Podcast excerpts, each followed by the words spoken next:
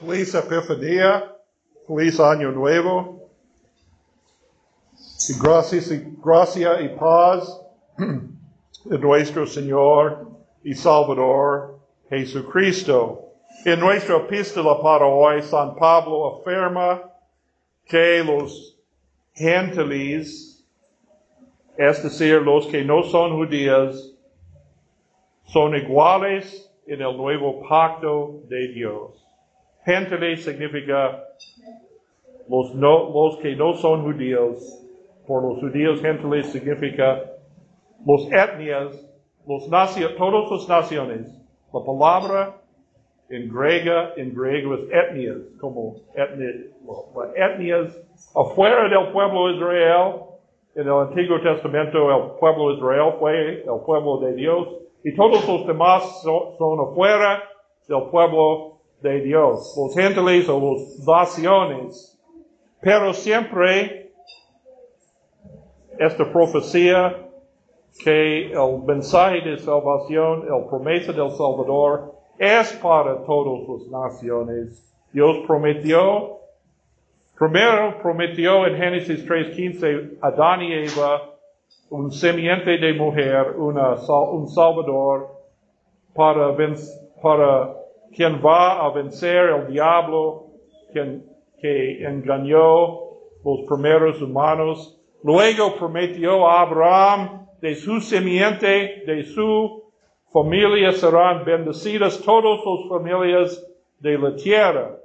Y encontramos este tema más en, en el Antiguo Testamento. También uh, claramente en esta profecía de Isaías, y andarán las naciones a tu luz y los reyes de la tierra al resplandor de tu nacimiento. En Isaías, es decir, el profecía de, de, del Mesías o el Cristo es para todas las naciones. Entonces, en, el, en nuestro Evangelio uh, para hoy tenemos las primicias del cumplimiento de esta profecía. En la Navidad, en la Nochebuena, los ángeles anunciaron a los pastores en el campo, los pastores de Judía, el nacimiento del Salvador, del prometido en Belén con esta señal. Ustedes van a encontrar el bebé envuelto en pañales en un pesebre este es el cumplimiento primero, la promesa a los descendencia, la descendencia de Abraham, el pueblo escogido del Antiguo Testamento. Dios cumplió su promesa, anunció el prometido primero a los hombres comunes de Judía. Luego vino los magos, reyes magos, como dice hoy en día, realmente no fueron reyes. Uh, los magos fueron consejeros de reyes de Persia y otros países al oriente de Israel. Ellos fueron una casta, una clase alta de sabios que, que tienen mucho tenían mucho conocimiento de la naturaleza, especialmente el movimiento de las estrellas, el sol y la luna y los planetas. Estos magos, most probable, prob probable estos magos oyeron las profecías mesiánicos del Antiguo Testamento cuando los israelitas, los judíos, fueron en cautividad en Babilonia por 70 años, primero bajo el rey de Babilonia, luego bajo el emperador de Persia. Persia era el territorio hoy en día conocido como Irán. en, en, su tiempo el emperador de Persia fue el hombre más poderoso en el mundo. Entonces los magos oyeron de los judíos sus profecías mesiánicas, y Dios envió a estos magos un señal que ellos pueden entender que esta profecía está cumplida entre los judíos. Entonces viajaban a Israel. Ahora, nuestros pesebres, nuestras representaciones de la Navidad, uh, muchas veces vemos, aquí está María José, el niño Jesús en el pesebre, alrededor son los pastores, también los reyes magos, con camellos y con coronas. Muchas veces los artistas toman libertades, los libertades para expresar o iluminar, ilustrar un concepto. Un concepto es, los magos, reyes magos son los primicias de este uh, cumplimiento que los naciones andarán a tu, luz, los reyes al, al resplendor de tu nacimiento con camellos y todo esto. además, porque los magos representaron los primeros gentiles que vieron al niño Jesús en nuestros cuadros. Hay tres magos, uh, uno blanco, uno africano, uno asiático o algo como esto, representar, para representar todas las naciones de la tierra. ¿Y, por qué son tres? Uh, no, el texto no dice cuántos son los magos, pero hay tres uh, presentes, oro, incienso y mira, entonces, sí, es, es, más fácil para hacer un cuadro entonces con tres magos, uno con oro, otro con incienso y otro con mira, para representar la, la revelación a todas las naciones. Esta es la libertad artística. Pero los magos llegaron después de los pastores. Uh, más o menos dos años. ¿Cómo sabemos esto? Porque nuestro texto dice, los magos llegaron a Jerusalén preguntando, ¿dónde está el niño nacido para ser rey de los judíos? Un problema fue un rey, fue un rey en Jerusalén, Herodes. Y este Herodes fue un, un hombre muy cruel y vil, vil y cruel. Él no tiene seguridad en su, reina, en su cargo como rey porque él no fue nacido como judío. Él casó con una, princesa del, uh, de, de, la familia que fueron reyes de, Judía antes de Herodes. Convirtió al judaísmo y uh, mantuvo una apariencia de piedad. Él no fue un hombre piadoso, pero eh, él mantuvo este uh, disfrazo como un, judío piadoso, pero los líderes de los judíos no, no le gustan Herodes, no excepto Herodes, entonces él no fue seguro en su cargo como un rey, él no fue un descendiente de David tampoco. Él fue el títere de los romanos. Y entonces en su viejas, él fue, tiene mucho paranoia sobre los amenazas a su trono. Mató miembros de su propia familia, su propio hijo. Porque pienso su hijo quiere ser rey antes de él fue Él no quiere uh, entregar el reino a su hijo, mató su propio hijo. Entonces cuando, que, que, entonces cuando este hombre oyó que, oh, ah, mira, hay una, hay un, ah, hay un niño nacido para ser rey. Él mató a todos los hombres, otros descendientes de otra ah, dinastía. Él mató todos. Entonces oyó que, oh, mira, hay un, hay un hijo nacido para ser rey. Y dice a los sabios, los magos, oh, mira, va a vencer, ¿dónde está el niño? con- Yo quiero ir a, a adorarle también. Fue una mentira. Esto es lo, lo demás de la historia.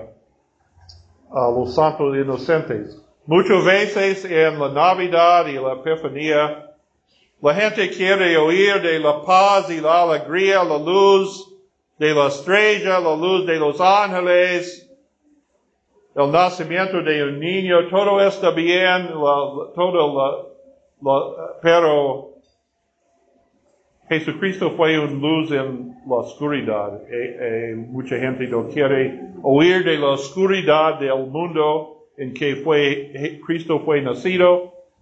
Después de la salida de los magos, los magos no regresaron a Herodes, como dice nuestro texto para hoy.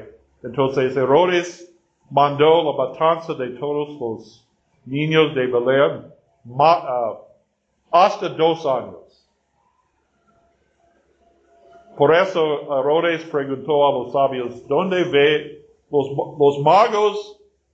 Vieron la estrella en la noche buena, vieron la, la, la estrella, pero ellos no fueron en, en Jerusalén, ellos fueron en Irán. Entonces su viaje duró más o menos dos años. Por eso sabemos, por las y en esta historia sabemos algo de la oscuridad del mundo. Pero entonces, esta profecía fue lo- lo comenzó a cumplir porque todavía no todos los naciones han oído la del nacimiento de Jesús. Jesús no ha sufrido en la cruz, no ha, ah, no ha muerto en la cruz, no ha resucitado. Entonces, por eso, Pablo dice en nuestra epístola, este fue un misterio de Cristo. Eh, Pablo habló de este misterio de Cristo. ¿Qué es el misterio de Cristo? De habla Pablo en nuestra epístola que los gentiles fueron parte del reino de Dios. El mensaje de, de salvación es para todas las naciones. Este fue misterio hasta ahora. Fue, eh, este fue un misterio escondido hasta ahora. Pero en qué manera? Misterio en este, en este versículo significa revelación. Revelación, algo que no puede ser conocido por la razón humana. Na- Nadie puede pensar en esto, oh, mira, el Señor viene para salvar todo el mundo. Entonces fue escondido de todos los, el mundo y la oscuridad cubrió, como dice Esías, todo el mundo hasta esta luz viene en Jesucristo. Y Dios envió señales para los primeros gentiles para ver la luz de Cristo. Pero después, después, todavía en el Antiguo Testamento, el mensaje fue primeramente para los judíos, para el pueblo de Dios, para los descendientes de Abraham. También nuestro Señor fue enviado primero a su propio pueblo, a los judíos, para proclamar el cumplimiento de las profecías mesiánicas según la promesa a Abraham. A veces el Señor indicó que la promesa fue para todos.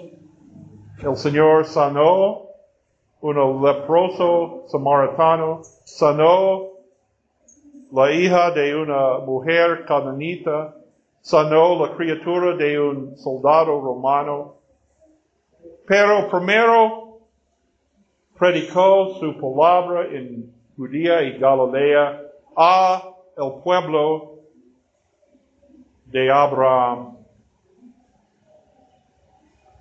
Y luego,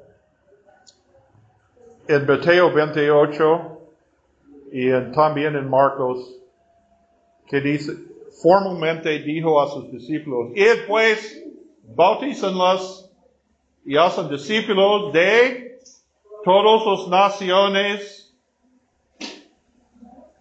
También en Marcos dice, id a toda criatura. En este momento el Señor autorizó sus apóstoles para predicar este mensaje a todas las naciones, no solo los judíos, pero dice también en Hechos capítulo 1, ustedes serán mis testigos, primero en Jerusalén, pero después en Judía y Samaria y hasta los fines de la tierra. Entonces abrió la puerta. No, hay muchos uh, sobre esto en las cartas de Pablo. Los naciones no deben ser convertidos a judíos, pero todos son iguales en el nuevo pacto, en la sangre de Cristo, porque Cristo cumplió todas las promesas de Dios. Comenzó con su, su nacimiento en Belén, pero luego cumplió con su sufrimiento y muerte y resurrección. En, esto, en su ministerio terrenal cumplió todas las leyes del Antiguo Testamento, cumplió todo el pacto antiguo, hizo un nuevo pacto en su sangre en la cruz para nosotros y para todas las naciones. Y también Pablo entonces, Pablo dice, yo fui, fue hecho apóstol a los gentiles. Pablo en particular fue hecho uh, apóstol a los gentiles. Pablo, que fue muy celoso en las tradiciones de sus antepasados, que fue todo el judío, pero también fue uh, educado en las tradiciones de los griegos y los romanos. Él fue el hombre perfecto para llevar este mensaje a todas las naciones, a, la Asia Menor y a, a Europa y todas partes. Entonces, esta promesa florecieron en el ministerio de Pablo y Pablo dijo, este es para todas las naciones este es el cumplimiento para proclamar el mensaje de Jesucristo a todas las naciones. Fue en el Antiguo Testamento, solo los profetas predicó la palabra a los judíos, pero luego los apóstoles predicaron a todas las naciones. Para, el Nuevo Testamento no habla mucho de los otros apóstoles, pero según algunas tradiciones, Tomás se fue a India, la India, y establecieron iglesias en India.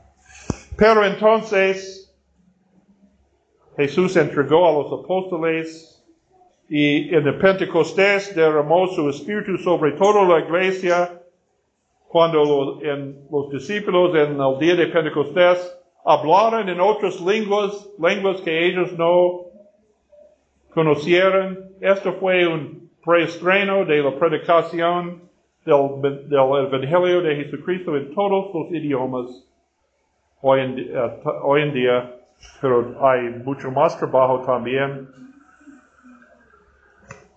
Entonces, la iglesia es el portador la, la- la portadora, la, la portadora y proclamador de la, de la mensaje de Jesucristo en este mundo. ¿Dónde son los señales del Salvador ahora? No es una estrella, no es un coro de ángeles. ¿Cuáles son los señales que Dios ha dado al mundo en la iglesia? La palabra, la palabra escrita, los sacramentos del bautismo ah, y la Santa Cena. Ellos, en ellos encontraron la presencia de Cristo en nuestro mundo hoy en día. ¿Dónde está? ¿Dónde encontramos Cristo? Cristo dice, cuando dos o tres reunidos en mi nombre, aquí estoy. ¿Dónde está la iglesia? ¿Dónde, es, ¿Dónde está la iglesia verdadera? Porque en este mundo hay muchos profetas, hay algunos que dicen yo soy un apóstol, pero son maestros falsos. ¿Dónde está la iglesia verdadera de Cristo?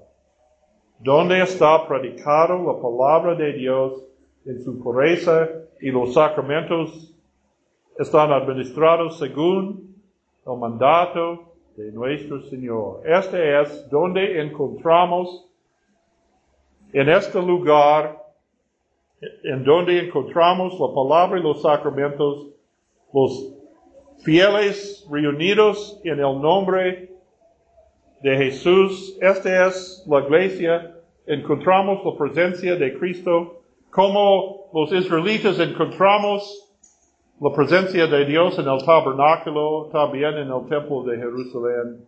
Ahora, ¿dónde encontramos Cristo? En la iglesia. Pero la iglesia todavía tiene su misión. La misa significa la despedida, porque la misa, la frase misa, significa después de la Santa Cena, el pastor envía los fieles al mundo. Misa significa te envió. Te envió al mundo. Tú has recibido la palabra y dones de Dios. Vas al mundo para compartir este mensaje con los que necesitan, los afligidos y los necesitados. Y por eso celebramos hoy también el séptimo aniversario de este templo. Gracias a Dios, hace siete años tenemos este don de este templo y el preescolar abajo, construido por donativos de cristianos en el norte.